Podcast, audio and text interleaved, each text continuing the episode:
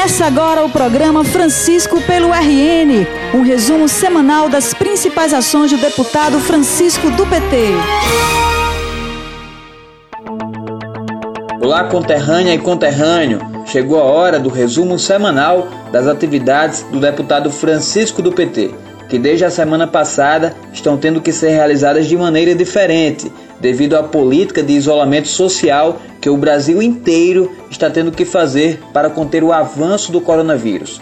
Mesmo de casa, o deputado tem tomado iniciativas que possam contribuir com o combate à doença no Rio Grande do Norte. Uma das medidas foi defender que todo o recurso que ele apresentou em emendas no ano passado para a saúde, no total de 500 mil reais, seja destinado no combate ao vírus no nosso estado.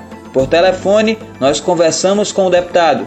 Olha, eu destinei o ano passado, quando da votação do orçamento do Estado, 500 mil reais, meio milhão de reais para a saúde. Destinei emendas voltadas para a aquisição de equipamentos, para ajudar no custeio de algumas unidades de saúde, de alguns municípios do nosso estado, para aquisição de ambulância. Ao todo foram 500 mil reais.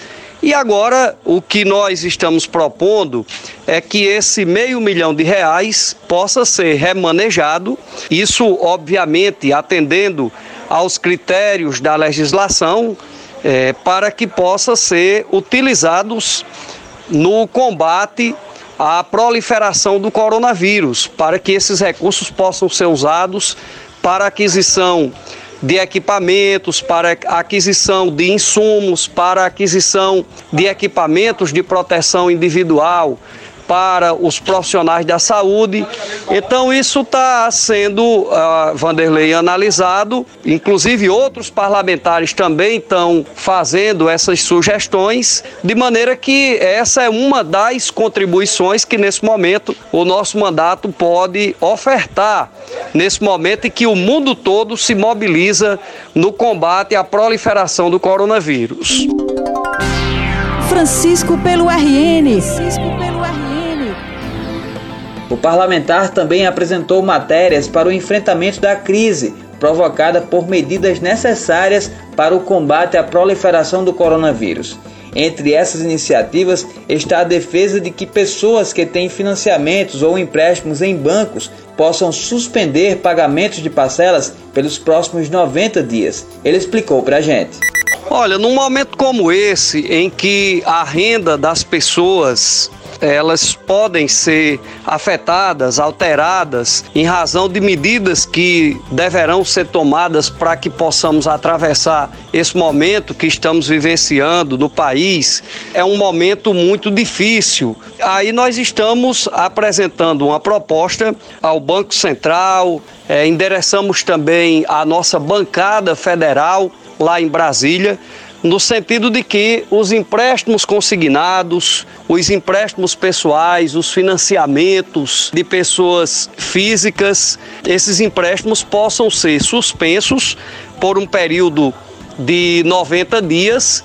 Nós não estamos aqui propondo é, calote nem moratória individual para o sistema, mas propondo que essas parcelas possam ficar para o final do contrato destas pessoas, para que exatamente a renda das famílias possam ser ampliadas com esses valores ficando à disposição das pessoas para que o consumo possa ser incrementado. Num momento como esse as pessoas tenham condições de poderem é, passar por esse momento de isolamento que está sendo indicado, recomendado pelas autoridades médicas e pelas autoridades sanitárias do mundo todo, né? não só no Brasil, mas no mundo inteiro. Então, essa é uma medida importante e eu acredito que o sistema financeiro do nosso país tem condições de dar essa importante contribuição para os trabalhadores e trabalhadoras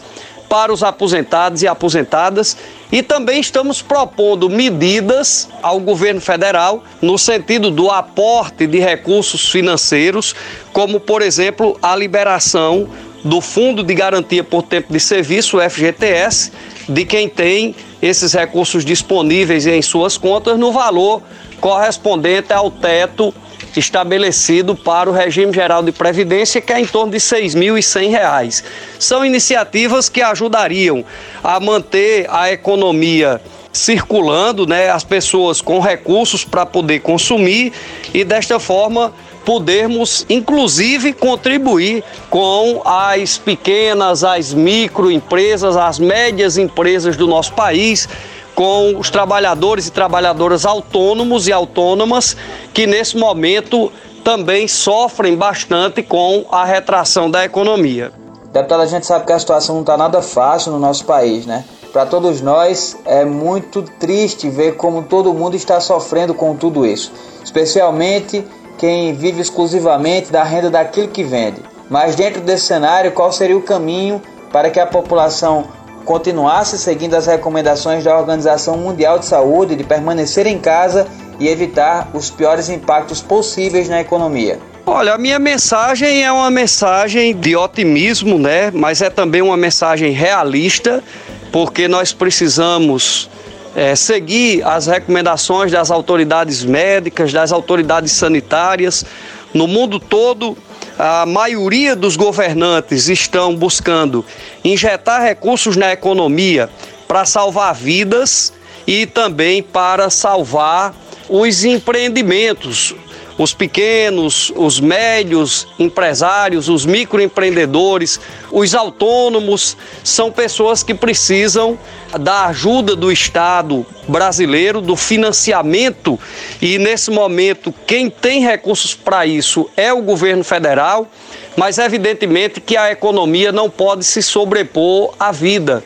Nós, claro que temos que ter uma preocupação com as pessoas que têm os seus negócios, pequenos negócios, médios e que não estão conseguindo neste momento vender, não estão conseguindo é, se capitalizar para poder assumir as suas obrigações e é aí exatamente que entra o governo central, o governo federal, uma vez que os estados e municípios têm feito a sua parte, mas aqui no Brasil a situação dos estados e dos municípios é extremamente precária do ponto de vista de suas finanças, dadas as crises que o país vem atravessando nos últimos anos e agora essa que é uma crise mundial.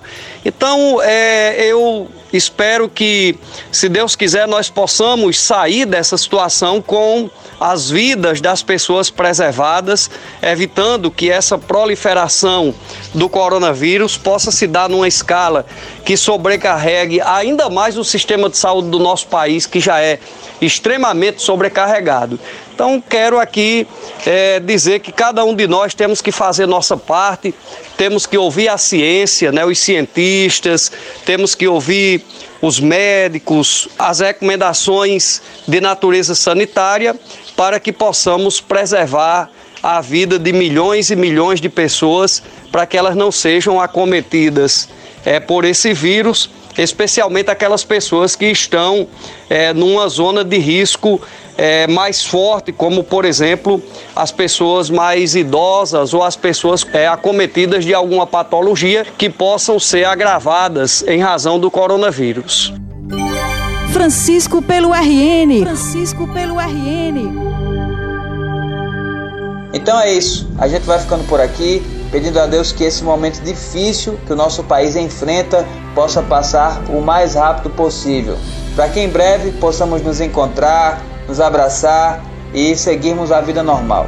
Até lá, a gente precisa se proteger e proteger quem a gente ama dentro de casa.